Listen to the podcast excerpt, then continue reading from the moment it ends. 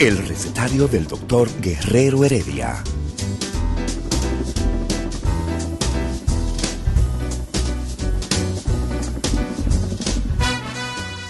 Una respuesta para cada pregunta. Una receta para cada problema. Ven a nuestra propuesta radial, amena, diversa y solidaria. Con alto sentido humano y profesional.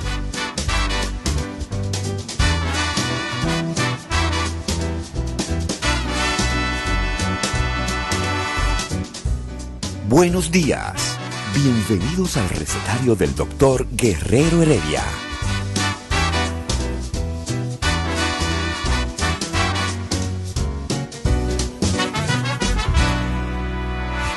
El recetario del doctor Guerrero Heredia. Mira, Eladio, yo considero que nosotros debemos tomar acción ¿Con qué? Frente a, frente a Ricardo Nieves. Porque él te tiene una cuerda muy grande. Ah, ¿sí? Y en lo que yo subí a la escalera también me dio muchísima cuerda. Ajá. Vamos a preparar un pasquín. Un pas Un pasquín. Un, pa- un, un pasquín psicológico. Ok. Sí, lo vamos a preparar.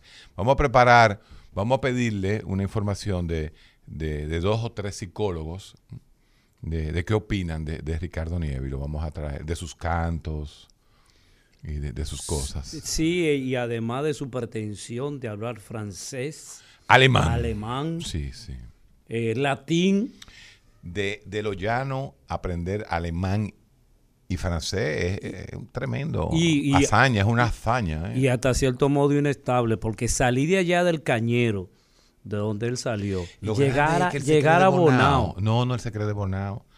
A él se cree de Bonao, Sí, sí, sí, pero él es de, él es de San Pedro. Pero no de San Pedro, sino allá Ahí, adentro en el cañaveral. Sí, claro que sí. Y aprender alemán es duro.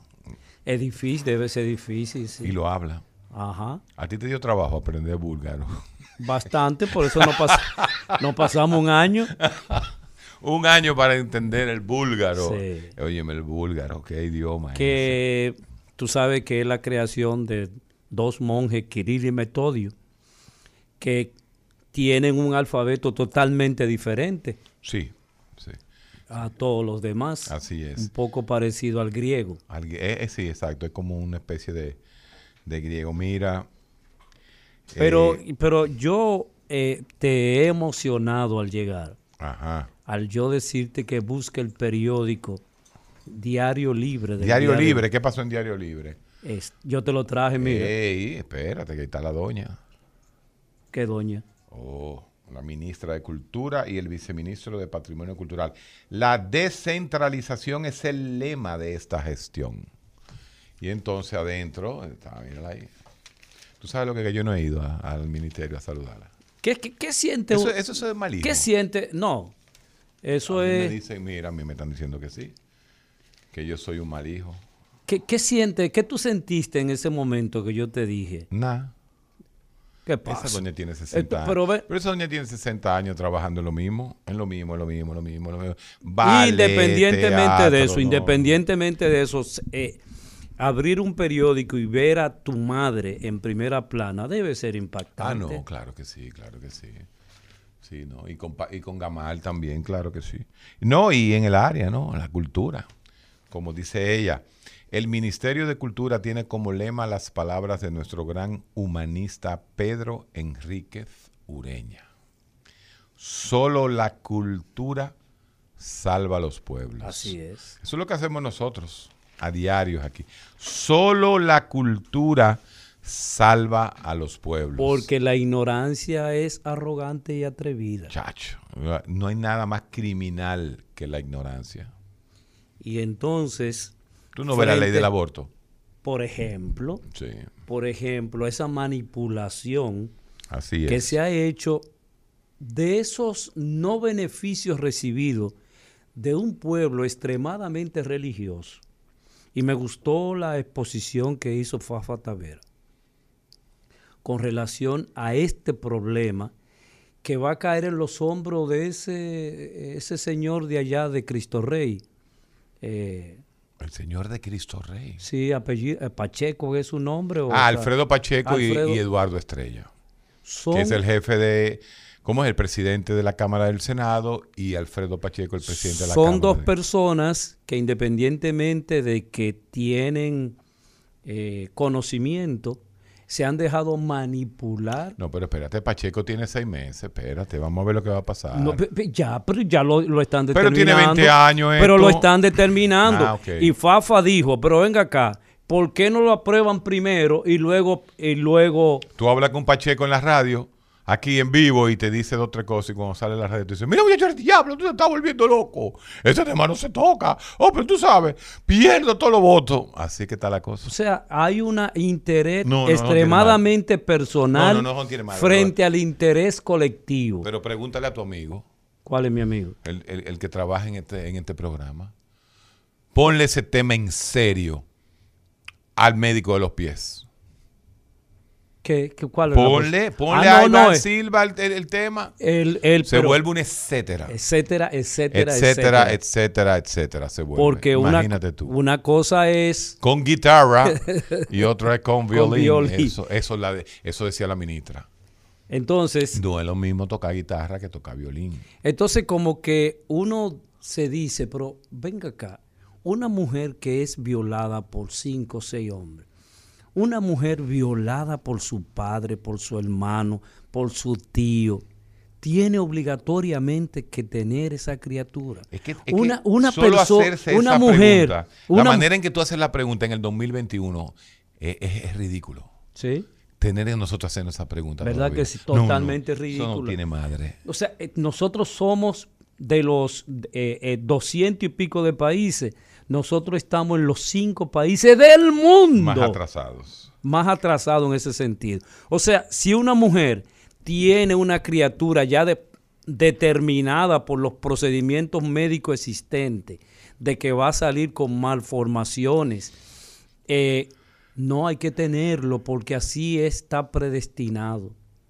O sea, 850 millones de personas, de niños, mueren al mes por hambre. Y usted me está hablando a mí, en un país donde el 26% de los niños es denutrido. Usted me está hablando a mí que es obligatorio eso, pero yo pienso que los religiosos, o yo no sé si decir los religiosos, quienes se oponen a esto, también tienen que velar, porque después que nazca un niño, deben poderle brindar eh, el derecho de la vida hasta la muerte. Y el derecho la- de la vida hasta la muerte significa alimentación, significa tener energía, significa tener agua potable, significa todas estas condiciones que nosotros como dominicanos no tenemos.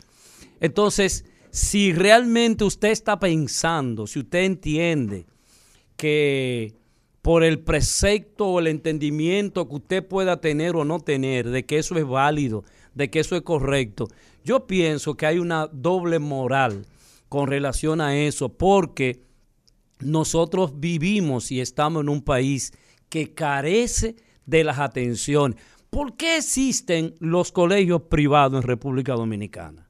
¿Por qué existen las clínicas privadas en República Dominicana?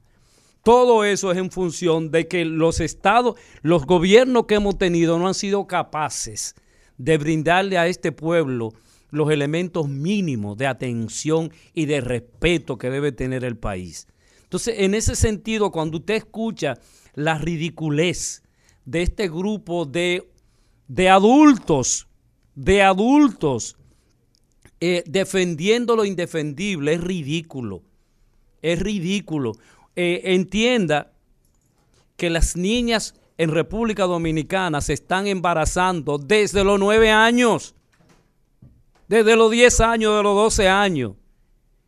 ¿Cuáles son los programas que existen en nuestras escuelas públicas de educación sexual? Eso no existe. Entonces, problema desde, desde que yo estaba en el colegio en el año 80. 80, hace cu- 50 años ya, 40 años. Hace 40 años la misma cosa, la misma hipocresía, la misma doble moral. Y el mundo avanzando, y el mundo avanzando, y la tecnología avanzando, y todavía aquí llevándose de la misma moral ensotanada. No joda a nadie. El recetario del doctor Guerrero Heredia.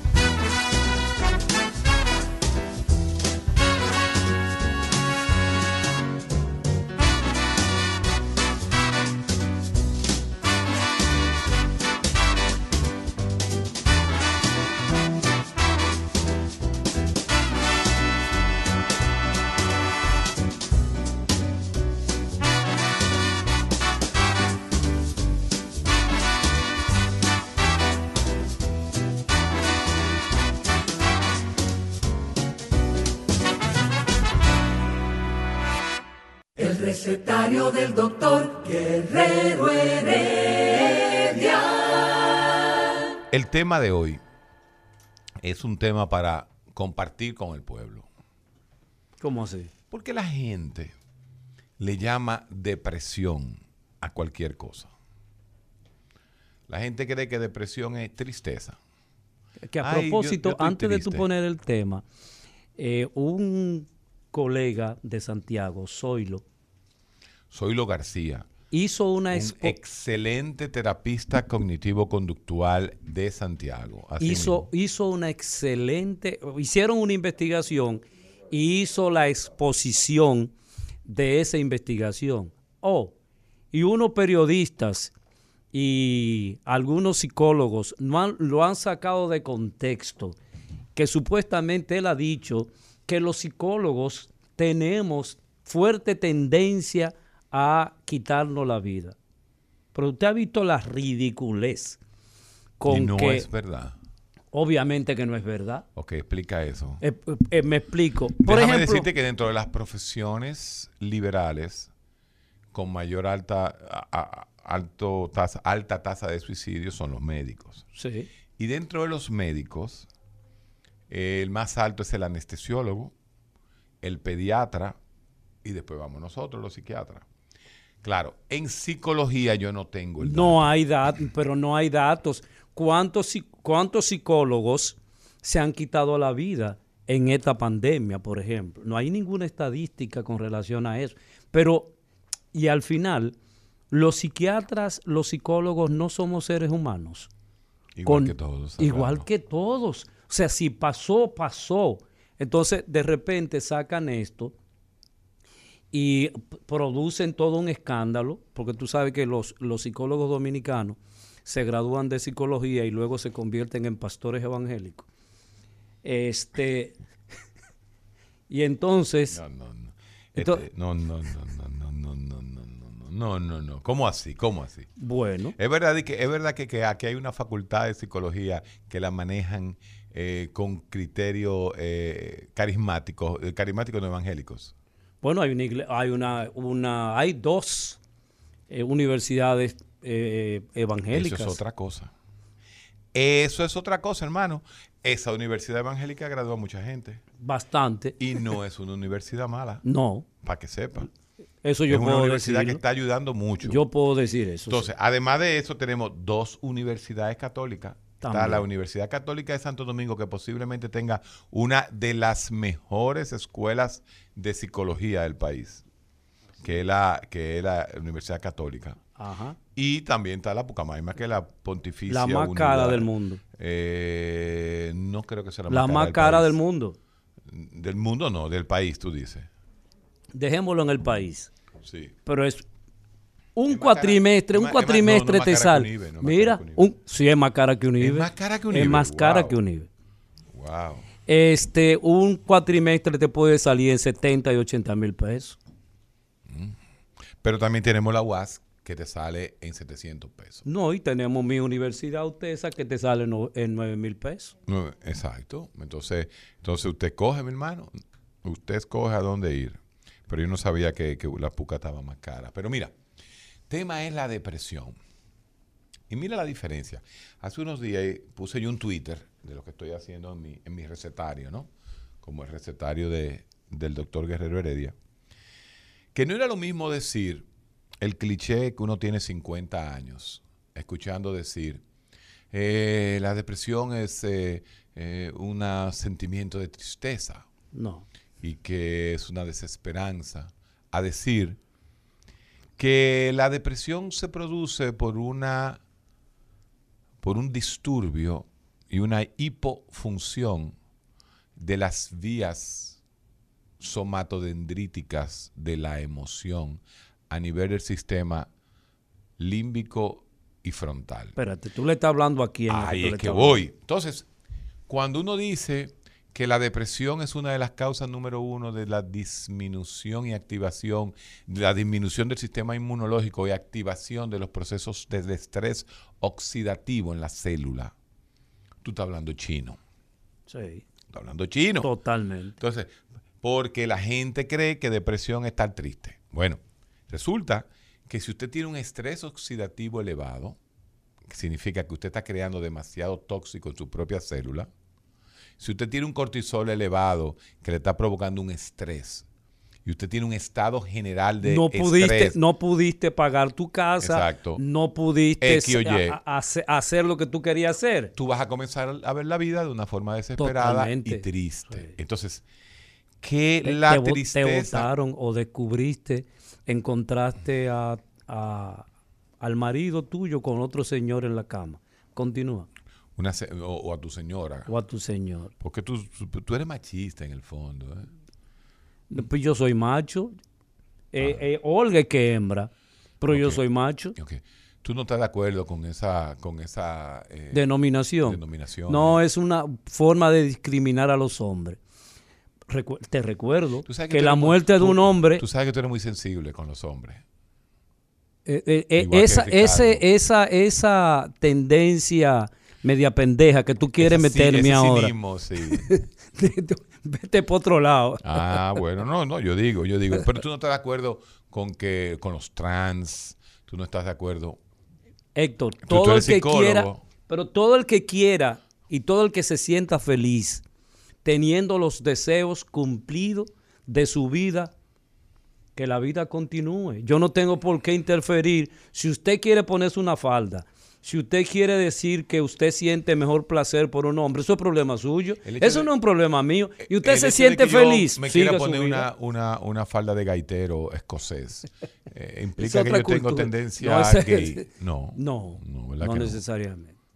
Lo que no se puede tener canilla. Sí. Para ponerse una- un hombre, un, un hom- tú te imaginas un hombre con una canilla. Pero lo importante en nuestro programa no es no contar nuestras experiencias personales. Exacto. Vamos, vamos a hablar con el pueblo. Tú- ¿De qué consideras que es depresión si ha estado en algún momento depresivo? ¿Qué, qué, qué considera que es depresión? ¿Qué te parece si hacemos ese... ese Vamos, vamos a preguntarle sí a nuestro a nuestros oyentes, porque eh, el DSM-5 ese manual, el diagnóstico manual estadístico diagnóstico y estadístico norteamericano principalmente. estadounidense, sí. Eh, Dame el teléfono, el 8, eh, o el, el- el fácil. Yo te voy a dar el primero, que es el fácil, que es el teléfono de la gente vieja como nosotros. 682-9850. así es, así es. 682-9850 con el 809. 682-2120 era el de mi casa. No, pero no de ese ahora, porque ahora va a llamar al 2120. 689 688, perdón, 809 682 Vamos a escuchar nuestra primera 9850. llamada. Y la línea internacional a los amigos que, oye, me están escribiendo por la media. La cantidad de gente que está escuchando ya el programa. Hemos, como se dice, tenemos de nuevo el comando en, la, en el área internacional. 81-833. 1833. 380-0062. Así es. Buenos días. Se nos fue esa.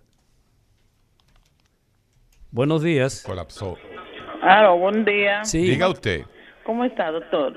Muy bien, díganos. Eh, ¿Qué le digo? ¿Qué le digo ahora mismo? ¿Cuál es el tema que están tratando usted, doctor? No, el que tú quieras. Es más, es más, te voy a decir una cosa. Dime lo que tú quieras que te voy a contestar. Mire, yo lo escucho, yo lo vivo a ustedes, siempre lo sigo, cuando estaban en la secta. Me estoy tratando, ahora mismo soy paciente del doctor Espinosa. Le he hablado de usted porque me encanta su programa, todo lo que ustedes ponen. Yo creo que usted habla un chin del sueño, porque ese es mi problema Uy, mayor. ese, es que ese, ese tema es tan chulo. Y hay tanto, tanto, tanto problema con el sueño. Ya nosotros le hemos dedicado un par de programas al sueño. Nosotros íbamos a hablar hoy de depresión. Pero si no te preocupes, que si no llegan la pregunta, quédateme ahí en el aire. Estamos hasta las 12 Hasta las- y vamos a hablar de siempre, depresión. Siempre, yo lo escucho a usted. Yo soy Gracias, del niña. doctor y siempre le hablo de ustedes. Gracias. Gracias. Buenas. Buena, el doctor Nieves ni siquiera es de San Pedro, es de un municipio paraje que se llama Magarín del Cero. o sea, un campo de San Pedro. Magarín No, del espérese, Ce- espérese. Usted Ay, me lo está ay, llevando. ay, ay, ay, ¿De ay, dónde ay, que es ese señor? No, se nos fue. No, espérate. ¿De dónde? Magarín. Así que dijo la señora. Buenas. Ah, se nos fue esa. Buenas. Buenas. Sí, buenas, buenas. Diga usted. Felicidades a ustedes por su programa. Gracias. Doctor, más que una pregunta, una queja. Yo veo personal médico, asistencial, de todo tipo, que salen a la calle con la vestimenta que ellos usan en las clínicas. Eso es ético, maestro. No, eso no es mal. Mire, amigo. Nosotros, per- yo personalmente uso mi pijama. Las pijamas tienen inclusive un, un tejido ¿ah? que disminuye la, la absorción de algún tipo de, de- de- de, vamos a llamar así, microorganismo. Una cosa es que los médicos que estén trabajando en unidades de infectología salgan con las con las la bata blanca sí no se puede salir porque No se- justamente no la bata blanca salir. se usa para ti protegerte ¿eh? de tu pijama. O sea, tú tienes una pijama y tienes por encima una bata blanca. Pero en pijama salen los médicos en el mundo entero, en todas partes del mundo. Y yo soy, de- y- y eso lo sabe Eladio, que hasta me criticaba antes. Eladio debe tener 15 años viéndome a mí en pijama. Yo tengo, yo soy de los primeros médicos que sale en lo que se llama eh, los scrubs, porque es una forma fácil de trabajar. Además, los médicos que están trabajando con el COVID salen de la clínica y se echan muchísimo alcohol. Sí, Yo pero no él se refiere, pero él se refiere a las ese- batas. a, a la bata y encima de eso se el pone estetoscopio. el estetoscopio no, no, es, encima. sí, como, que- como que si ese es el... Es como la semiología del médico es eso. No, no. La bata, con, la bata, con la bata blanca no se puede salir. Mira, aquí Olga me pasa y un titular que dice, los médicos, los profesionales que más se suicidan. Bueno, es que si nosotros peleamos contra la muerte, a veces coqueteamos con la muerte. y acompañan a la muerte. Y si conocemos las moléculas que matan, también por eso se matan más los anestesiólogos. Y entonces los, los, eh, los médicos tienen tendencia a inyectarse. Los anestesiólogos se mueren de sobredosis. Ellos mismos se preparan sus cócteles y se matan. Ay, mamacita. Eso es así. Buenos días. Buenas, Se nos fue. buenas. Buenas. Sí. Buenas, doctor. Dígame. Hablando de depresión, yo tengo depresión, doctor. Ok, dime lo que yo- tú consideras que es depresión. Porque yo, anterior, yo anteriormente quisiera como haberlo escuchado a ustedes con relación a, a lo del combustible e mí- Uy. Él, él ese, ese es su, ese es su, esa es su vida. Tú estás- él Ya ayer un se amigo- siente feliz. Lo hemos curado, ya se siente feliz. Ya, él se ya, siente fe- ya produjo Ya. lo que Lo Freud llamaba su catarsis. Los combustibles, oye, la verdad que al pobreito le ha caído, le ha caído gas, bueno, gas justamente. A él le cayó el mismo gas que le pone precio. El licuado del petróleo, el, el, todos los gases le han caído, hasta los eructos. Buenas. Buenas. Buenos días. Aló, Sí. eh, Guerrero, buena, buen, buenas tardes para los dos. Cuénteme. O buen, buen día, perdón. Eh, pensando yo así, como el que no quiere la cosa, parece ser que la sociedad no quiere salir de este virus, pero tampoco la autoridad tampoco. tampoco. Mira, el sábado yo estuve en un supermercado, que ahí eso era un pleito de perro, un- eh, ahí en la prolongación 27. Y yo voy y le digo a la, al seguridad a la puerta, digo, mi hermano, ya controle la entrada porque hay demasiada gente adentro. Me dice, eh, no, eso tiene que ser en servicio al cliente, que usted se queje. Cuando voy allá, ah, no, que eso es el gerente, digo, mira, te voy a dar cinco minutos. Si eso no lo controlan, yo voy a llamar a quien sea para que esta vaina lo cierren hoy. Inmediatamente eso se regularizó. Entonces, si las autoridades no quieren hacer su trabajo, que la sociedad reclame, porque no vamos, no vamos, no vamos a infectar todo. Nos vamos. buen día. Nos vamos. Sí, yo Ya, pero- ya, ya hay 3 millones de dominicanos que pasaron el COVID. sí, pero él tiene razón. O sea, si la, po- Totalmente, si la si la población no se empodera, Pero- vamos pero a Por ahí tener. anda un video en, en un, en, una, en una guagua, fue. Y la verdad es que ahora se le está, se le está cayendo a, a- a- eh, a- a lo- a los dueños del país, los transportistas que son los dueños del país. Sí. Se le está cayendo chin a chin la cosa. ¿eh? Es que, es que el transporte debe ser, debe ser regularizado, por eso hay tanto vehículo en la calle. ¿Cuál es la causa número uno Momentito. de... Ah, tú tienes una gente. Sí. Pásala, pásala. Buenas. Sí, buenos días. Sí, buenos días. Sí, miren, cuando la gente habla de depresión, yo creo que en el fondo es una nostalgia por volver a la normalidad, que debido a esta pandemia se, ha- se- se ha quitado la normalidad. O sea que para mí es una nostalgia. Pero qué bueno, mira, qué buen Eso que estamos tema. con una vacuna. Te voy a, voy a tomar lo que tú acabas de decir para, para verdaderamente eh, definir y, y- y- y diferenciar. Fíjate que tú tienes la idea de que nostalgia es como una depresión. Bueno, no hay dudas de que cuando una persona tiene una depresión mayor, Ah, porque la, la depresión tiene varias escalas, varios, hay varios tipos de depresión. Ese es un lenguaje malo, tú tienes razón, que todavía tiene la ciencia. Cuando nosotros, nosotros hablamos de episodio depresivo mayor, estamos hablando de una depresión unipolar, o sea, es un paciente que lo único que ha demostrado a través de la vida son de- eh, depresiones. Entonces, cuando se habla de depresión mayor, puede ser leve, moderada y severa. Ok. Todo en la vida tiene sus grados. Sus grados, claro, todo y sus niveles. No es lo mismo una depresión mayor leve que una depresión mayor severa. ¿Qué es lo, qué es lo que uno le tiene miedo a la depresión? Que la depresión puede desencadenar en un suicidio. La pérdida de la vida. Pero espera, espera. ¿Toda depresión conduce a esa situación? No necesariamente. Ah, ok. Pero ni todos los depresivos tienen ideas suicidas. Pero no hay dudas de que si tú definitivamente concluyes, y fíjate cómo yo hablo de la depresión, concluyes. ¿Por qué? Porque tú tienes que concluir con ideas que están en tu pensamiento, en la cual no te deja salida, en la cual tú te sientes... Todo es nublado, Ahí voy. todo es triste. Ahí es que iba. Tristeza, desesperanza, pesimismo, culpabilidad. Lo que decía el oyente. Lo que decía.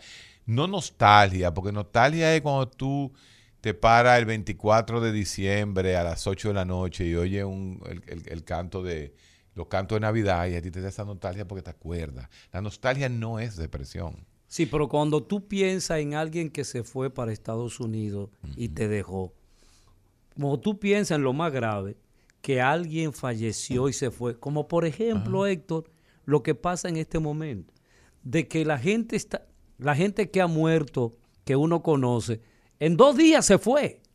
O sea, ¿cómo, cómo digerir toda esa ese acontecimiento? Eso es todo un mundo, el mundo del duelo.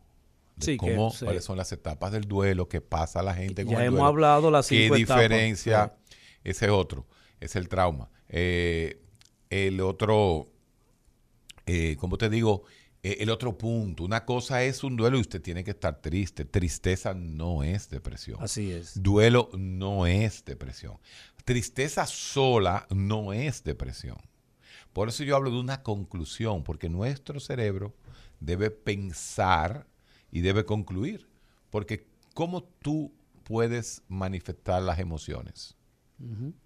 A través del lenguaje y a través de tus sentimientos. Y, inclusive, Héctor, a través de las lágrimas.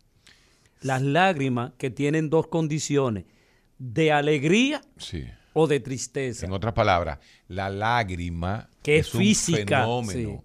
Es un fenómeno, pero no es un fenómeno emocional. Tiene un contenido emocional, tiene una actividad emocional, pero es una función neurológica donde el cerebro activa la hipersegregación de ese líquido que sale por los, o- por, digo, por los oídos, por los, por los, Por los ojos, ojos. por los conductos lacrimales.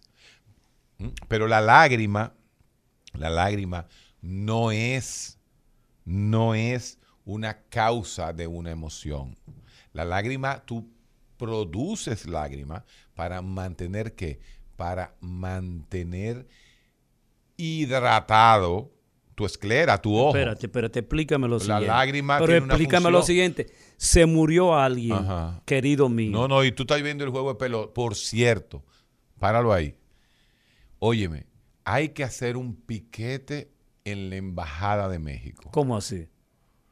Óyeme, es que no hay un camarógrafo que sirva en Mazatlán. ¿Por qué, Héctor? Óyeme, ese juego de pelota de ayer fue un desastre. Los Sí. hits de los dominicanos no se veían. ¿Lo quién? Los hits de los dominicanos, no de los aguiluchos, sino de los dominicanos. Estaban perdidos. O sea, ¿qué fuñía transmisión hacen los mexicanos? Unos manganzones que están acostumbrados a hacer películas de hace 70 Sí, años, 100 señor. años. ¿Cómo es posible? En blanco que y negro. eh, Desde blanco y negro están haciendo películas los mexicanos. ¿Y cómo es posible que pongan a, a- a esos, a esos palomos a, a transmitir la, la pelota? Pero malo, no sabían la, la bola. Bueno, hubo un jonrón que Orlando Méndez, un saludo la- al amigo Orlando Méndez, no sabía que éramos honrón. Porque los cámaras no se sabía. Usó un desastre. Así que vaya nuestra eh, Protesta. eh, protesta a la Embajada de México y pongan, por favor, allá en Mazatlán, camarógrafos. Entonces, te voy a explicar después de esta pausa lo que es una lágrima. Ok. El recetario del doctor Guerrero Heredia. Rumba 98.5, una emisora RCC Media. El recetario del doctor Guerrero Heredia. Héctor, cuando pasa, Lágrima.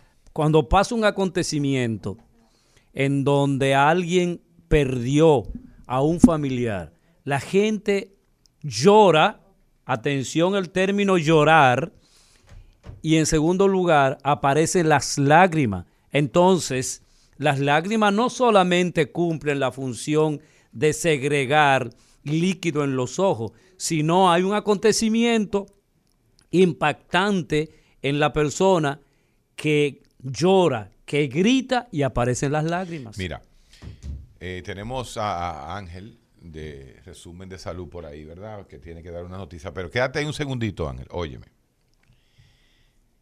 La función neurológica fisiológica de las lágrimas es mantener hidratada la, paz- la parte externa del ojo, que es la esclera, que está en contacto con el medio.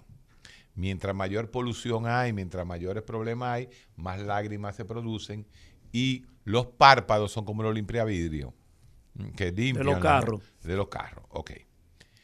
¿Cuál es la explicación ontológica, antropológica, evolucionista, de que la misma lágrima que tiene una función neurológica también tenga eh, una respuesta emotiva? Ese, ahí, allá vamos.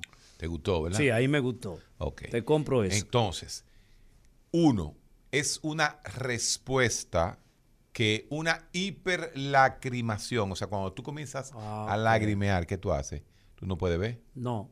Tú te tienes que cerrar los ojos y quedarte donde estás. Quedarte donde estás.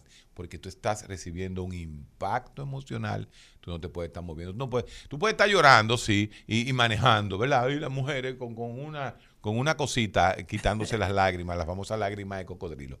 Pero la respuesta que hay al lagrimeo mayor es para que tú te pares y que, principalmente, y que te inhibas socialmente. ¿Cómo Porque así? A ti no te gusta que te vean llorando. No. Ya sea ni para bien ni para mal. Por lo menos a nosotros los hombres no nos gusta. La para la mujer es mucho más fácil. Yo siento que tú tienes muchos sentimientos frente a los Eh, hombres. siga explicando, hermano, lo que usted está No, no, diciendo. te Pero ven acá. Yo te estoy psicoanalizando. Pero ven acá, ¿y este tipo? Yo te estoy psicoanalizando. A ti, a Nieve, lo estoy psicoanalizando últimamente. Entonces, uno puede tener lágrimas de alegría y lágrimas De de, dolor. tristeza, Sin embargo, en un estudio se sabe que el contenido de las lágrimas es diferente.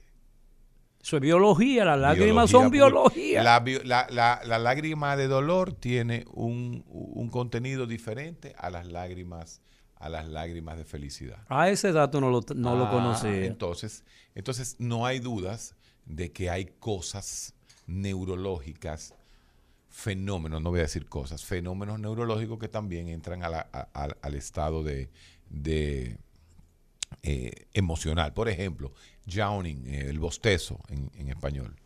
Bostezar. Eso es mm, una forma de inhibir el que el sueño. Tú bostezas para botar el sueño. Entonces el bostezo también puede tener una sensación de aburrimiento. Pero ¿por qué corrígeme, corrígeme, corrígeme. Porque no te está durmiendo. Si tú estás aburrido, tú haces así. ah, entonces tú activas todo ese sistema. Pero, pero yo tenía entendido que también lo- los eh, botezar también era una manera de eh, oxigenar tu cerebro porque le faltaba. ¿Y por qué? Porque vas a dormirte. Entonces tú le metes más oxígeno, el cerebro se levanta. Ok. O sea que es- al final es eso, es tratar de levantarte, de no quedarte dormido, es un aviso. Y le, le avisaba al otro que tú te estabas durmiendo, entonces, ¡hey! Despiértate. Eso es lo que pasa cuando Nieves se pone a cantar. Pone bostezo. No, no, el nieve produce otra cosa que no es bostezo. ¿Qué- ¿Y qué produce? Vergüenza ajena. Diablo. Y en la, en la, en la, en la televisión es peor, ¿eh? Peor. Ah, no, no, no. Nosotros, eh, bueno, panorama tema- semanal ayer terminó así. Cantando. No, él. tuvimos que eh, cortar el programa. Porque él iba, él iba a comenzar a cantar.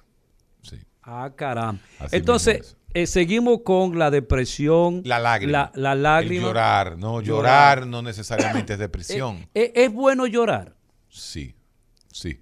No hay duda de que llorar te saca, te, te, te expresa un estado de ánimo.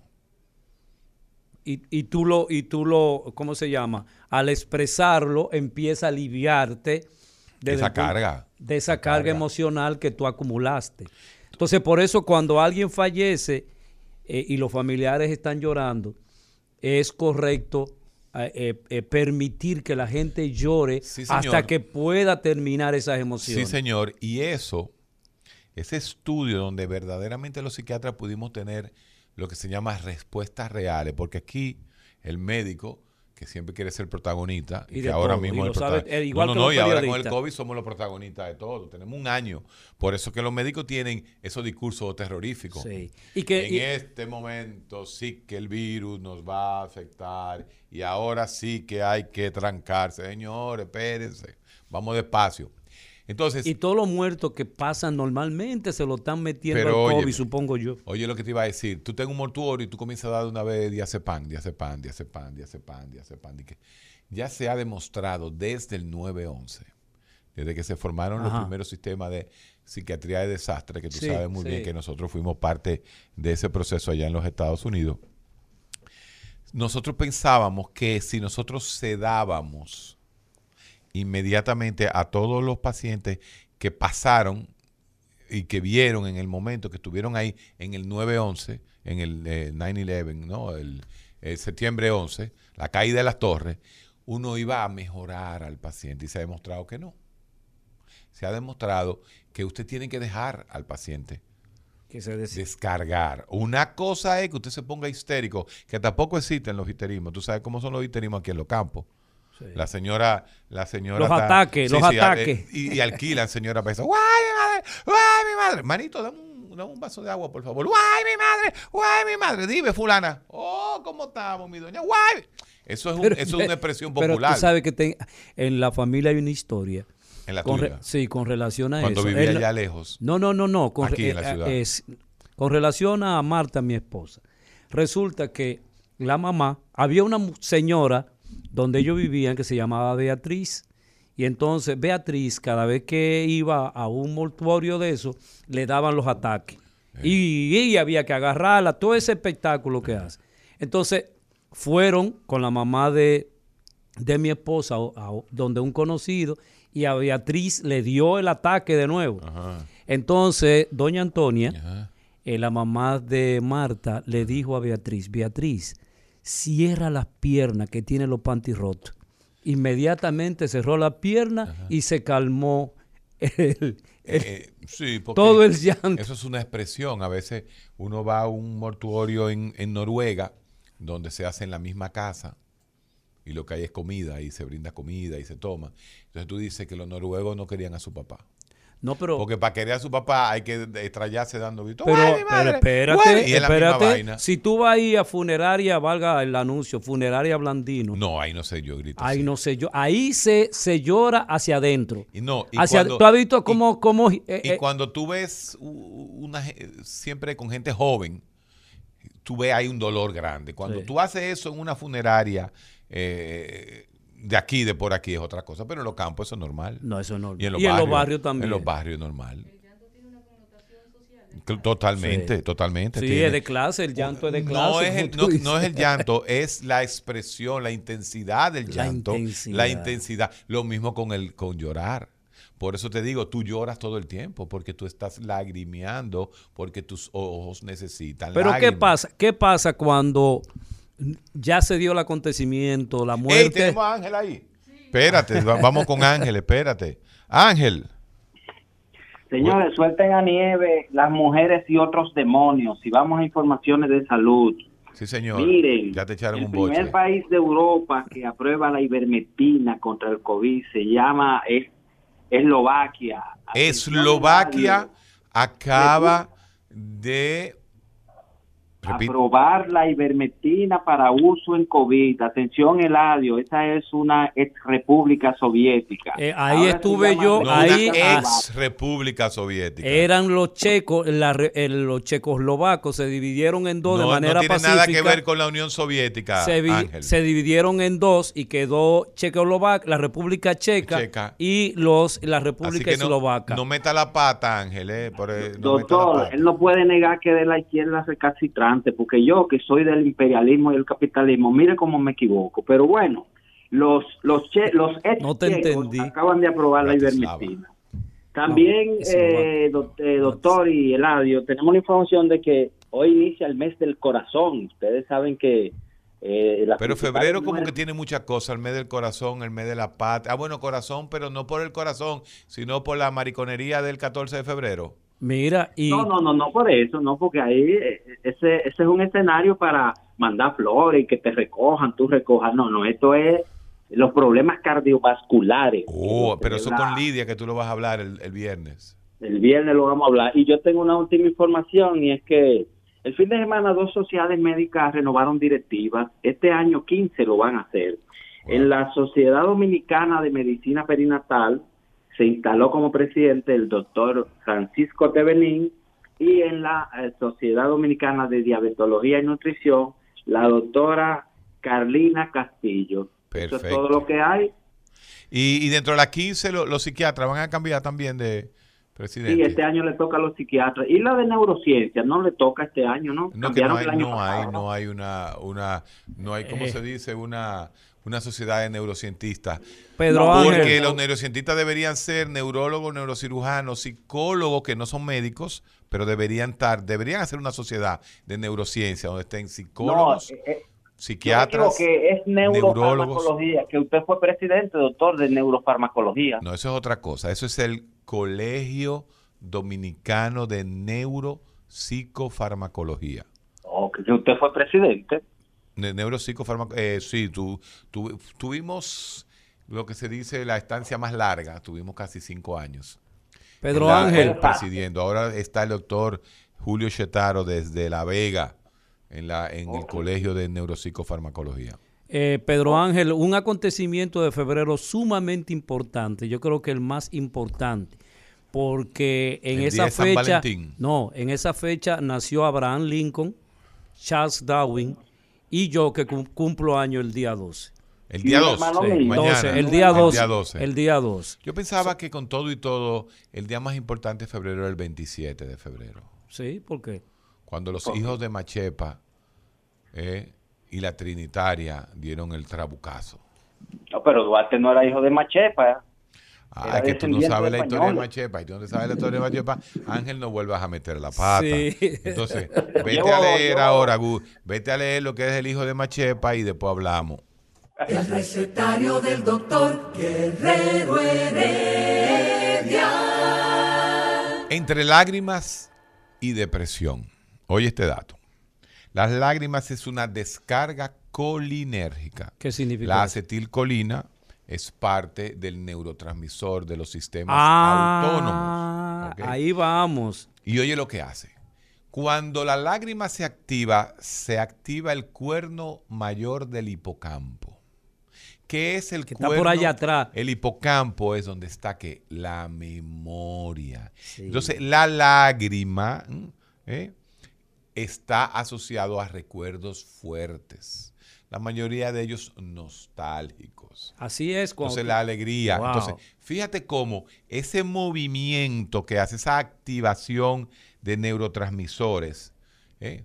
que, que- que- que lleva la lágrima, te lleva a activar el sistema de memoria. Y ahí es que viene la palabra nostalgia. Ahí es que viene la palabra, vamos a llamar así, Ey, eh, te está quedando genial alegría. eso. Fíjate cómo lo neurológico. Te voy a dar uno de los ejemplos más bonitos que hay de la lágrima. A ver.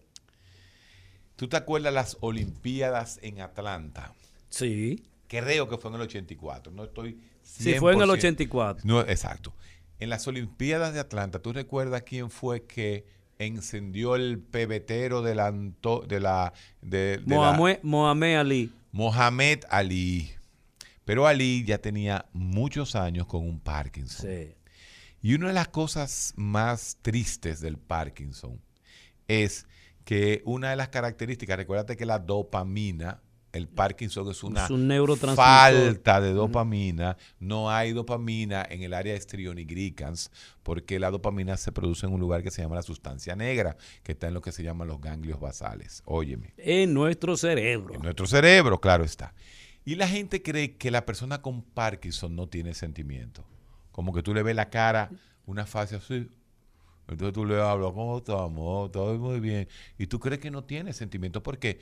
Porque el sentimiento, la dopamina, baña nuestros músculos de la cara y nos hace expresar el sentimiento.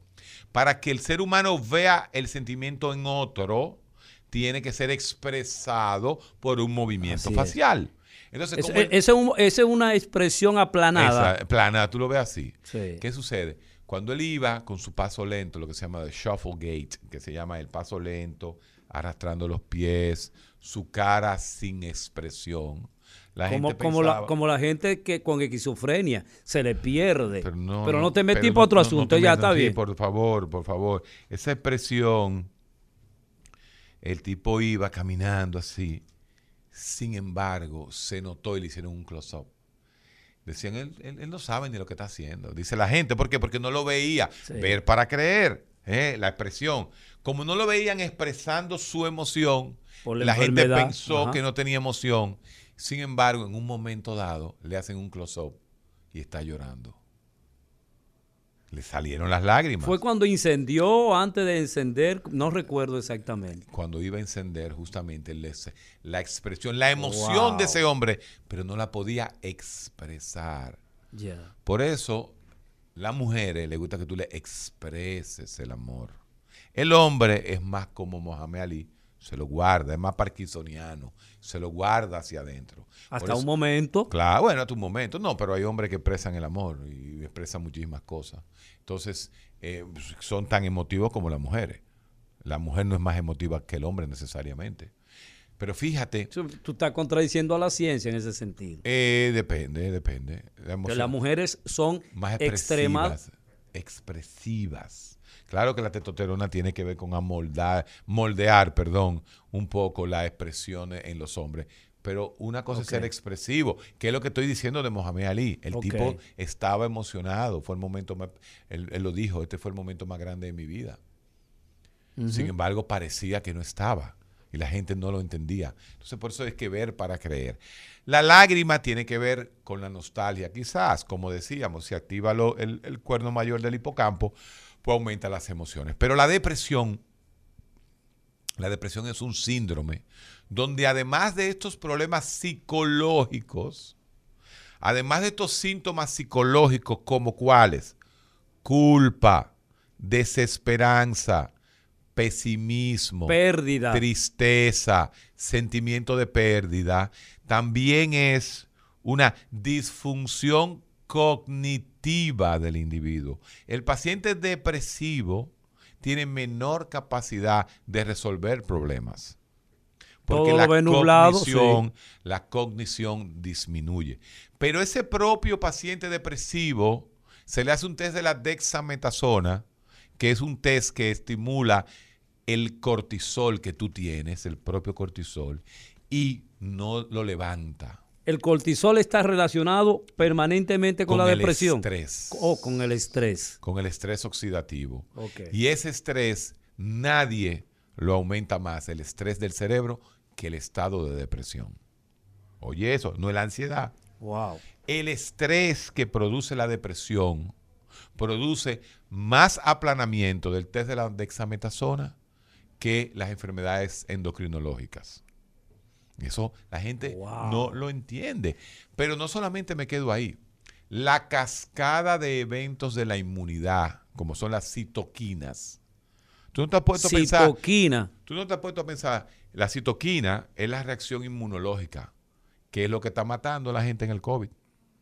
Lo que le ¿Cómo así? llaman- Eh, pues no, no, como- Lo que le eso. ¿Cómo llaman la, eh, la tormenta citoquínica. Eso es una activación del sistema inmune. Vamos a quedarnos ahí hoy, no vamos a meternos en profundidad. El sistema inmune está afectado por la depresión. Por eso, inclusive nosotros tenemos un estudio que tú lo viste, que lo publicamos en Neurociencia, ¿m? que lo hizo eh, Ledwin González, o sea que Ledwin eh, eh, es un médico dominicano que trabaja con nosotros en neurociencia, que por cierto se va, ¿tú sabes para dónde se va? Mira, ¿A se va para tu zona. Se va para Moscú a hacer Wow. neurocirugía en Moscú. Wow. Oye, por dónde anda el muchacho. Y ha pasado los exámenes americanos también. Pues él hizo un estudio sobre la fluoxetina. Tú sabes que la fluoxetina es un antidepresivo. Del efecto antiviral, de cómo la fluoxetina mejoraba a los pacientes con COVID. Fíjate qué interesante. Pero tú has dado un dato interesante. O sea, significa lo que no se ha podido desarrollar hasta este momento o no se ha publicado de manera permanente. Yo he insistido en eso, Héctor. Cómo la afección mental, la depresión, la ansiedad, disminuye el sistema inmunológico y cualquier enfermedad puede penetrar inmediatamente. Porque, ¿cuál es el final de la depresión? La muerte. La muerte. Ah, tú te estás dando cuenta cómo evolu- la evolución sabe lo que hace. Sí, señor. Y si no te mata la enfermedad, ¿cómo se mata el, el- el- el depresivo? Quitándose. Suicidándose. Sí. O sea que el objetivo onto- on- ontológico, antropológico del ser humano cuando se deprime morir. Decía Kraepelin, ese famoso psiquiatra. ¿eh? Emil Kraepelin. Emil Kraepelin, el famoso psiquiatra que hablaba de los criterios de... Decía que la depresión era posiblemente la causa número uno de muerte en el hombre prehistórico. ¿Cómo así? Sí. Él sí él de- decía eso. ¿Por qué decía eso? Porque ¿cuál es una de las características del paciente con depresión? Retardo psicomotor. El paciente está echado. Está tirado. Está tirado. No, se le fue la voluntad, no puede levantar el Eh, brazo. abolición. No puede ver la televisión, ¿verdad? no abre los ojos. Entonces, si tú estás echado y viene el lobo, ¿qué tú pasas? Te fuiste. Come a ti. Sí. Entonces, él planteaba que la, la- la- el retardo psicomotor que producía la depresión era tan fuerte que posiblemente los prehistóricos se dejaban morir y que era una causa de muerte Así en aquella es. época. Porque al final es eso, uno lo que evita es hay que conocer, hay que estudiar, hay que analizar, hay que psicoanalizar a un depresivo para que usted entienda lo que es cómo un ser humano pierde hasta el instinto de conservación. Wow, sí. Cuando tú dices, pero fulano, tú tienes tres hijos, uno entra a la universidad ahora y, y la otra se graduó, y tú no sentiste emoción. Doctor, para mí. Esa es una palabra del depresivo que se llama anedonia, uno de los criterios principales. Anedonia es la incapacidad de sentir placer por las cosas que yo antes hacía. Ay, A doctor, yo no antes... me importa nada. Ay, yo antes jugaba dominó, pero ya yo ni esa vaina, ya yo no voy ni a jugar dominó. Ya mi hijo se graduó y estaba feliz, doctor, pero yo De no que sé- había que ir a la yo no graduación, sentí yo no voy nada, para allá. Yo no sentí nada. Y así mismito, tú comienzas a decir, oye, si tú no sientes felicidad, si tú no sientes empatía, ¿Para qué si tú tú, te das, vivo? ¿qué hago yo vivo? Ay, yo lo que quiero es descansar. ¡Pam! Por eso, el suicidio, séptima causa de muerte en el mundo En el mundo. causa dos de muerte en jóvenes. O sea, la segunda causa de muerte de gente de, de la edad de, de Ismael, Ismael. El, el suicidio. Es más, tú le preguntas a Ismael si él conoce a alguien, algún mucho jovencito de su barrio que se mató, él tiene que conocer a alguien que, sabe- que ya se haya matado. ¿Tú conoces a alguien que te dio, que, que, que, se, que sufrió un joven de tu edad que tenía cáncer de páncreas? No. No, eso no. Pero tú conoces eh, gente que se ha suicidado de tu edad. Eso sí. ¿Tú ves? Entonces, eh, eh, esa es una realidad que la gente no la entiende. Ahora, Héctor, es importante que nosotros podamos orientar a nuestros oyentes diciéndole en qué momento tú puedes ser diagnosticado con depresión. Es inmediatamente yo estoy triste, es inmediatamente yo estoy llorando porque se fue mi amada para Estados Unidos o cuando eh, hay un problema de tiempo. Cuando la amada se va para Estados Unidos, ¿es de alegría o de dolor que tú estás llorando? Así, así es. eh, eh, hay que definir eso primero. Pero lo que quiero decirte, la, para determinar cuándo una persona está deprimida, depende del tiempo. Hay unos criterios rígidos que han tenido que establecer los psicólogos y los psiquiatras para verdaderamente tener una idea. Por eso es que, por ejemplo, el DSM-5, el Diagnóstico Estadístico de Enfermedad Mental Americano, que es el que está usando todo el mundo, junto con el ICD-11, el, el- el ICD-11, 11. que es el que hace la Organización Mundial, Mundial de la, Salud. que fue el primero. que fue el primero, claro. Ellos tratan de, de- de- poner tiempos para que, para por lo menos tener una idea. No es que son perfectos los Exacto. manuales, pero por ahí andan unos antipsiquiatras, unos vagos que no hacen nada, que lo que hacen es criticar a la psiquiatría y a la medicina psiquiátrica y a los laboratorios, a todo el mundo, que no tienen nada que hacer, parece, que, que acaban, que dicen que eso no sirve para nada. No, no, no.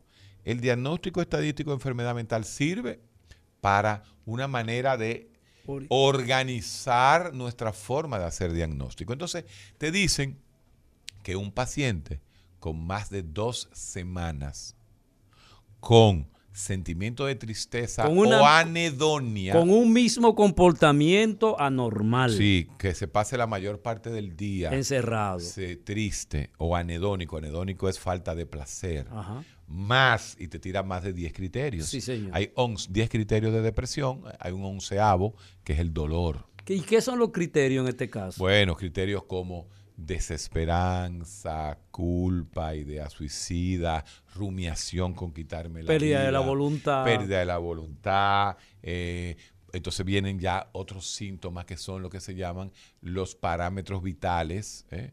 los síntomas vegetativos. ¿Cómo así? ¿Qué es eso? Bueno, los síntomas vegetativos son nuestras funciones vegetativas. Dormir, sexo, comida. El depresivo puede, puede estar que ni hambre le da No. o que esté comiendo mucho. A, las 3 de la mañana acaba con la nevera. El depresivo tiene un patrón específico de sueño, como hablaba ahorita la, la señora que quería que le habláramos de sueño. La característica principal del sueño en los pacientes depresivos es lo que se llama, en inglés siempre lo, lo repito en inglés porque tengo que oírlo en inglés para después pensarlo en español. Early morning awakening, la despertada temprano. El que se levanta como un farol y se pone, se, se levanta como un farol a las 4 de la mañana y no se vuelve a dormir. Ese es el depresivo. Entonces, patrón de sueño disturba. eh, Pero eso no es un día, ¿eh? Eso no es un día. Eso es después durante de... dos semanas que tú estés sintiendo patrón de sueño distorsionado, problemas con la comida, eh, problemas con el sexo, o sea, ni, no tengo ganas de hacer nada, sentimiento de culpa, debilidad, todo eso. Eso produce entonces lo que se llama el síndrome depresivo. Ahora bien, el adio, el problema está que el síndrome depresivo puede ser unipolar y bipolar. La depresión que le dan a los bipolares no tiene nada que ver con la, de- aunque son los síntomas muy parecidos, pero no tiene nada que ver con la depresión unipolar que es la que hemos estado hablando hoy. Mira, aquí Olga me presenta la cantidad de personas que se han quitado la vida en República Dominicana. Y en sentido general, como tú has manifestado siempre, nosotros estamos en el rango normal. Mal bajo. eh, por decirlo de una manera, es normal, entre 500 a 650 personas por que año. se, que se- por año que se quitan la vida. Pero ojo, la gran mayoría de los que se quitan la vida son Hombres. Hombres. Porque las mujeres son más inteligentes que los hombres. Intentan, pero no se matan. Eh, 20 veces lo intentan y que van, no se matan. Y eso te confirma que la inteligencia nosotros la heredamos de las mujeres. O sea que si usted se casa con una mujer bruta, sus hijos van a ser de esa misma condición. O sea que ¿Qué es bruta? una persona con pocas habilidades. Po- con poca capacidad de resolver los problemas. Así Problem es. solving, lo que le Así llaman. es. Entonces, pero las estadísticas hasta este momento, independientemente de lo que está pasando con el COVID, Sí. no se ha disparado como yo supongo quizás se ha disparado en otros exacto. países. Bueno, el estudio nuestro, que ya está saliendo por pedazos, el estudio de neurociencias ¿ah? sobre el- los pacientes durante COVID que asistieron a, a neurociencias, ¿no? Eh, los números están dando muy parecido a otros años. Hay dos o tres cositas que lo vamos a presentar de sorpresa, ¿no? Que están pasando, pero Pero realmente... yo, yo escuchaba a un amigo tuyo eh, dar unas estadísticas. a- Yo dudo, yo, yo soy, qué sé yo, esas estadísticas de, de investigaciones Que me lo digan, ¿cuál, es- de- cuál fue el estudio No, que hizo? por ejemplo, diciendo la cantidad de enfermos mentales que hay en República Dominicana. Pero espérese. Para tú saber la cantidad de enfermos mentales, tú tiene que tienes haber que hecho diagnóstico. además de diagnóstico, tú tienes que entrevistar al país entero. Por ejemplo, tú tienes provincias como la romana. Por- eh, yo creo que la, bueno, esa provincia siempre votó por el PLD, entre otras cosas. ¿Qué tiene que ver el PLD con la enfermedad mental? Ese odio morado tuyo. Yo no tengo ningún odio morado, Pero porque yo ni de soy, demostrar. yo ni soy PR PRDM, ni soy del PLD, ni soy de reformista, yo no soy de ninguna de esas cosas. Ok, siga hablando. Ah, te gustó ahí, ¿no? Sí, no, está bien. Entonces, eh, por ejemplo, Romana, que es uno de los pueblos más religiosos, más religiosos que pueden existir. ¿Cuál es la evidencia de que Romana es eh, un pueblo religioso? Después de esta pausa, tú vas a seguir hablando de eso. Porque ¿cuál estudio tú has hecho sobre la religiosidad? Ah, bueno, en la Romana hay mucha iglesia evangélica. Muchas iglesias evangélicas. Eso nos dijo, eh, ¿cómo se llama el médico que sí que trabaja Eh, con Iván, nosotros? Iván Silva. El que- médico de los pies, Sí, que Iván es senador. Y sí. que es senador, que vino, vino dos días y se fue. ¿Tú sabes lo que me dijo? ¿Qué te dijo? No, no, mejor no lo voy a decir. No, no, dilo. No, no, no, no, con respecto a lo del aborto. Cuando, cuando regresemos, El recetario del doctor Guerrero Heredia. regresamos al recetario del doctor Héctor Guerrero Heredia. Y en esta mañana, eh, rumbo al mediodía, bueno, y al mediodía con Mariotti, eh, estamos eh, tratando el tema de la depresión, un tema sumamente eh, complejo, cotidiano, donde nosotros debemos siempre velar por no caer en, ese, en esa condición. Una condición que va acompañada de lo siguiente. Eh, antes, en otro manual, el manual 4, el manual diagnóstico y estadístico de los trastornos mentales, se hablaba del trastorno del estado de ánimo. Esto es, cómo nosotros manejar o no nuestro estado de ánimo, qué significa, qué nos dice, que nos ampara sobre la base de la normalidad. Cuando hablamos de estado de ánimo, cómo tú te sientes, cómo está tu humor, cómo está tu realidad cotidiana para relacionarme conmigo y relacionarme con los demás. Entonces, en ese sentido, este nuevo manual dividió, eh, eh, antes el 4, perdón, dividía esto, el trastorno del estado de ánimo en dos condiciones. El trastorno bipolar y el trastorno depresivo. Trastorno bipolar y trastorno depresivo. Ambos son condiciones que eh, distorsionan la realidad humana. Ahora, este nuevo manual ha dicho, espérese, no, esto no puede estar dividido y clasificado de esa manera. Y entonces ahora vemos la bipolaridad por un lado y vemos la depresión por otro lado. Y justamente la depresión es un acontecimiento que tiene varias etapas, varias etapas.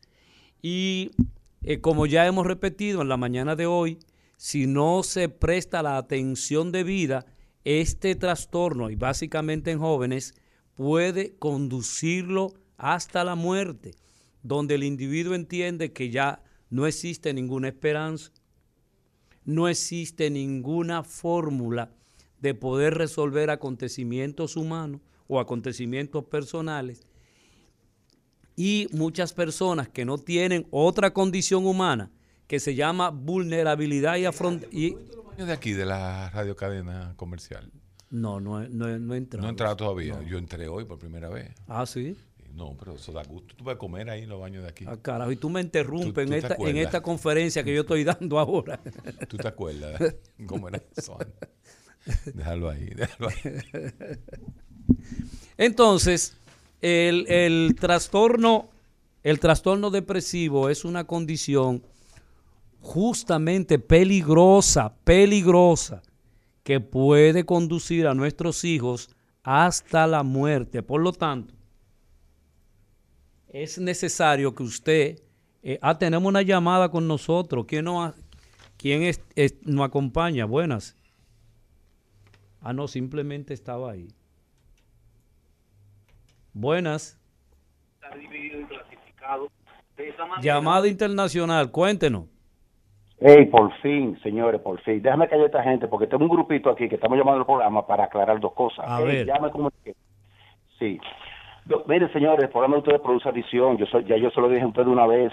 Hay personas que llaman sin el tema y ustedes les permiten que pongan el tema porque ya estamos adictos al programa de ustedes. Qué bueno. Así fue, la señora llamó y... ¿Qué pregunto? Cualquier cosa, hombre. Hablando del sueño. Así mismo, así mismo. Además del menú que ustedes presentan, que cada tema que ustedes presentan es para hacer una serie de programas, no solo una serie. Si usted no tiene el tema, usted lo pone. Mira una cosa, Héctor y Eladio. Son dos comentarios rapiditos. Uno con relación al aborto. Estamos en Boston, ¿verdad que sí? Eh, ahora mismo estoy en Nueva York, no hay paso para Boston. Hay una, una por aquí, por ahora. Miren una cosa, señores. Eh, con relación al aborto, yo he observado, yo he observado que familias con los elementos que tú eras de presentarte ahorita, falta de agua, falta de comida, indigencia total, paupérrima, personas que tú te preguntas que para qué tienen más hijos y lo siguen teniendo, y sin embargo de esas familias frecuentemente surgen elementos que decollan en la vida, en el deporte, no voy a mencionar el nombre que casi está en el Salón de la Fama, en, la, en carreras, en el arte, decollan en, en profesiones, que tú dices, pero mira, si esa madre hubiese abortado, pues nos perdemos de ese talento. O sea, que uno sabe a veces qué pensar con el aborto. Yo solo lo que digo, que es mejor que nada, si es un delincuente, ahí está la justicia. Y si no lo es, o sea, no tenemos no tenemos la, la, facultad para quitarle vida a nadie, independientemente. Pienso yo, yo puedo estar equivocado. Y la otra es, señores, la otra es, una persona que le gusta el liceo, ¿qué es? ¿Un qué? Un liceísta. Un liceísta. Una persona que le gusta las estrellas, como yo, es un liceísta. Somos una persona que le gusta el arte, es un artista. O sea, la, palabra artista parece que tiene que ver con el gusto de una carrera, profesión o actividad. Entonces, una persona que le gusta un macho es un machista. Por lo tanto, yo creo que la persona machista está mal empleada con relación a los hombres. Nosotros los hombres somos feministas, no machistas. Si es machista, pues le gusta el macho pienso yo. yo eh, no, pero eh, sí, es eso. Mira, ese análisis que tú acabas de hacer. Ustedes me aclararán. Sí, no te lo voy a aclarar ahora. Óyeme, escúchanos en el aire. Oye, oye, oye. Esa deconstrucción del idioma. Y, que no nos saque de la depresión. No, no, pero él, él, tiene razón. Sí. Él tiene razón. Pero tiene razón y tiene razón. ¿Cómo así? Es que la sociedad es machista Porque la mayoría de las mujeres son machistas. Porque son la mayoría de las mujeres las que crían a los machos y los convierten en machistas. No hay nada más machista que una mujer. Es una realidad. es una realidad real. Lo que pasa es que eso deconstruye un discurso izquierdoso. Lo que le llama la, eh, este muchacho que, que viene aquí, que lo tienen sobrevalorado también ¿Cuál es? Laje, Agustín Laje, que trabaja mucho esos temas, pero que en Que lo desafiamos que viniera con, nosotros a discutir. Ay, hombre, tú hubieras comido vivo a ti, hombre. A mí. A ti tú hubieras comido vivo. A ti te hubiera comido vivo. Si tú le sales con, ese comunitismo y vaina de izquierdismo, te comía vivo. Porque justamente él es, él es un agente de eso. ¿De qué? Que son, han sido entrenados para confundir a la gente con su discurso anárquico. Tiene un discurso anárquico. Tiene un discurso entrenado. Ah, te agarra y te da tres trayones. Bueno, posiblemente. Pues, pero créelo que sí. Y si yo me meto con él en su tema, porque es lo que te quiere llevar a ti a su tema específico, me agarra y me da dos trayones. Eso es verdad. Pero uno lo que hace es que le pone, no, pero ¿cuáles son los temas? Ah, lo que tú traes, lo único que tú haces es estudiar el mismo tema, tema, tema, tema, tema, tema. Tiene 10 años en lo mismo. Yo lo, estoy esperando porque ofendió a tu amiga. ¿A quién? A la senadora, senadora o diputada. Con yuca. Sí, se la comió con yuca y media con yuca. ¿Por qué? Porque cayeron en... Eh, no, no, no es que estudia mucho. En su juego, en su juego. No es verdad que él es un gran intelectual. Simple y sencillamente él maneja su tema como su poca discurso, Sí. Y agarra ese tema y, y, de barata cualquiera. Bueno, entonces, eh, como decía, ese discurso de machismo, feminismo, que es lo que está de moda, y hay de ti, si tú no eres feminista, profeminista, te cogen y te agarran y te meten ya en el mismo cajón, que es una realidad. Cuando tú deconstruyes, recuérdate ese concepto de deconstruir el discurso hegemónico, el discurso de todo el tiempo, de lo mismo, entonces tú entras en, en estas situaciones el hombre debe ser el hombre debe ser feminista, y la mujer machista. Pues sí, la mujer es machista. Pues lógico. La mujer es machista y la mayoría de los hombres somos feministas. Es una realidad. ah, que culturalmente eso no sea no así. Se distorsione y que hayan algunos que no. Bueno, sí, claro que sí. Y hay sociedades que tienen el culto al hombre, pero el culto al hombre en un área. Porque todo. Eh, tú quieres un mundo más machista que el mundo musulmán es machista. Extremadamente Pero machista. Tú quieres un mundo que quiera más una madre que un musulmán. Pero no solamente eso. Donde hay paternidad irresponsable es en el mundo cristiano. es verdad que te dicen, ay, si son machistas, pueden tener siete mujeres, pero las, las mantienen a las siete igual. Solo si es o sea, Allá no hay paternidad irresponsable. En este país del dominicano, el 46% de los padres son irresponsables. No se preocupan por los hijos. ¿Eh? Fíjate cómo las cosas, hay que entender por dónde es que tú tienes que ver el fenómeno. El fenómeno del machismo, así, eh, las mujeres andan atrás de los hombres en, en el mundo musulmán. Ay, qué feo se ve ese tipo. Mira la mujer atrás, pero esa mujer lo tiene todo seguro. Aquí la mujer anda delante del hombre, pero le anda atrás para que le pague. 200, no es lo mismo. 200 pesos Una cosa es que físicamente tú le andes atrás al hombre y otra cosa es, detrás físicamente y otra cosa es que le ande atrás porque es, irresponsable. Si hay algo en este país que, que es algo epidemiológico, es la irresponsabilidad paterna. Sí, señor. Pero cuando tú haces así, te va deep inside, te va, te va adentro de lo que es la responsabilidad paterna, tú te das cuenta que hay un 50% de mujeres que no se atreven a pedirle a los hombres. Y yo le digo a veces a las mujeres, pero ven acá, ¿y por qué tú no lo tienes demandado? Porque no es por ti que lo quiero demandar, es por, tu hija. Por tu criatura. Que se metan esos cuatro mil pesos que te den por ese niño que acaba de nacer en el, en el, en el Banco Agrícola, que cuando él tenga 18, ¿eh? él va a tener un millón de pesos para su college, para su, para, su universidad. Ah, pero no lo hacen. No lo hacen. ¿Por qué no lo hacen? Fenómenos que hay que analizar. Pero que uno no se puede ir de un lado de otro, es lo que te estoy diciendo. Nosotros los psiquiatras vemos los fenómenos de otra forma. Tenemos que verlo de otra forma. El machismo, el machismo, es machismo si existe el 51% de la población que pre- eh, preponderantemente machista, que son las mujeres. Son las mujeres. Entonces, hay que ver lo que es machismo y lo que no es machismo. Porque para mí machismo es un padre irresponsable, ¿verdad que sí? Padre irresponsable y sociedad que lo aguanta. Ah, no, que el machismo es en, en, en, en Dubái, porque en Dubái las mujeres andan atrás de los hombres. Los hombres tienen que ir adelante y las mujeres atrás. Sí, pero esa mujer en Dubái, sus cuatro hijos van al mismo colegio. Y, le- y el papá tiene que trabajar para ellos, porque si no, lo queman, lo guindan. lo guindan si tú no le das el dinero a tus hijos. Buenas. Ve a ver aquí cómo, cómo, la, cómo es, cómo es la paternidad irresponsable. Entonces, Guerrero. todo en la vida tiene, tiene una cara, mi hermano. Todo en la vida tiene dos caras. Guerrero, te quieren hablar. Dígame. Guerrero, guerrerito, Dime. ¿te pondría la vacuna cubana? Mira, yo te dije a ti que yo me pongo hasta la de. Tengo Ah, que verlo para creerlo. Hasta la de. Yo me pongo hasta la tienes- de Haití que haya que ponerse. Referente a Cuba, tú tienes un discurso como un cubano de la Florida. ¿eh? Bueno, ese es su derecho. Y, no, no, pero ¿cómo ha sido como un, como un Porque- cubano de la Florida? No, porque tú te has expresado y tú le diste un discurso a él anticubano, pero extremo. No, no, desde que estaba en la Casa Vieja, él ha sido un anticubano todo el tiempo. Ah, sí. Bueno, yo soy anticubano, óyeme, yo soy anticubano para tus estándares procubanos. Entonces, como tú eres un enfermo procubano, no, yo no soy- tú yo me soy veas, usted es un enfermo procubano, pero tú me lo has dicho, porque Guerrero, tú eres lo me único está- que me llama aquí para preguntarme me si estás yo soy anticubano. Guerrero, me estás ofendiendo. No, no, no, no, no. ahí, el ah, el ahora, ah, ahora, ahora, ahora, ahora te pones de sensible, Palomo. Ahora te va a poner de sensible. Póngase a- hable. Yo te voy, yo te dejo, mira, yo te voy a dejar abierto para que tú hables igual que yo. Óyeme, yo te puedo demostrar a mí que tú, con tu insistencia de que yo soy anticubano, tú, usted es un enfermo procubano. No, no me ofenda, tú no tienes derecho Eso no es ofender, Eso papá. no Si tú te ofendes, Yo puedo decir que tú eres un, un, un, un of- entonces un patológico anticubano, pues exacto, y, y lo podemos analizar si lo soy o no lo soy.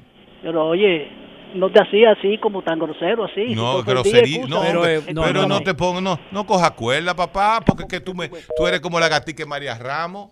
¿eh? Tú estás mismo como la se- gatica él de mismo María cerró, Ramos, él que me cerró. quiere, que me quiere, que me quiere, eh, que me quiere dar cuerda. Entonces cuando yo te digo, no, pero vamos a hablar porque esto no es ofendiendo a nadie. Mira, yo ni te conozco ni tú me conoces a mí.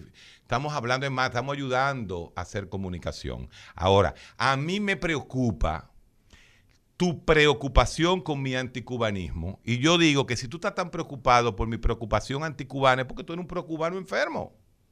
¿O no lo puedo Bueno. decir? Yo tengo derecho. Buenas. No, yo tengo derecho. de- ¿Lo sacaste? Él, él mismo cerró. Mira, te sacó Domi, eh, el No, yo no lo saqué, él Que, por mismo cierto, cerró. Ese, ese es tu aliado. Él mismo cerró. Ah, ahora él va a decir, ay, qué grosero el doctor Guerrero. Ya te lo dijo. No, hermano, llame y, y vamos a hablar. Buenas. Do- doctor, él mismo fue que cerró. Eh, ah, él mismo fue que cerró. El, el pana es incisivo. Huyó, Oiga, huyó, huyó. eh, doctor y Eladio, saludos. El Hola. peligroso de este lado, un oyente fiel. Eh, yo quiero compartir con ustedes una experiencia y, y, y por último que me ayuden con algo. Mi experiencia es, por ejemplo, que no siempre desvelarse es malo. Por ejemplo, me pasó anoche, eh, me desperté como a las 2 de la mañana, mi esposa se despertó también y aprovechamos y hablamos muchísimos temas, algunos con importancia, otros muy fútiles, pero le sacamos provecho esas como dos horas de, de desvelo.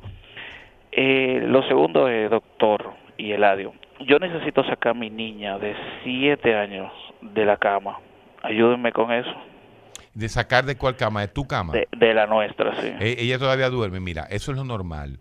El hombre está diseñado para que los muchachos duerman con ellos desde la época de, de prehistoria. Por lo tanto, si tú O sea, no la no es dañino, obligas... entonces, no es dañino. No, no, ahí voy. No, no es dañino, eso no es verdad. Eso son eh, exageraciones también de, Ok. de, lo- de, de los, de los psicólogos. De los psicólogos, sí. Sí, sí, sí. Por óyeme. ejemplo, eso eso no nos afecta a nosotros en nuestra intimidad, porque nosotros lo que hacemos es que nos vamos para otra habitación. Exacto. Muy bien, se van a la de ellos. Excelente idea. Mira, Correcto. correcto. el muchacho es de goma. El muchacho va a tu cama por ñoñería, porque tú lo has dejado. ¿Mm? Y la mayoría de las veces no son los muchachos los que meten a los muchachos a la cama, son las parejas. Porque acuérdate que el 55% de las parejas son disfuncionales. Y a la mujer le encanta que el muchacho esté en el medio para que el marido no le haga nada. O el marido le encanta que el niño esté ahí para que tampoco pase nada. O sea que hay que ver el escenario. Hay que ver el escenario. Pero si a ti tú quieres, tú agarras a tu muchacho, lo pones en su cama, déjalo que llore tres días, que él se acostumbra. Señores, se acabó eh, el recetario. Eh, ¿Tú crees que de- él no aguanta misiles, tu, tu, tu amigo precubano, él se incomoda? Ahora yo soy grosero. Ay, ay, el grosero. ¡Nos fuimos! El recetario del doctor Guerrero Heredia.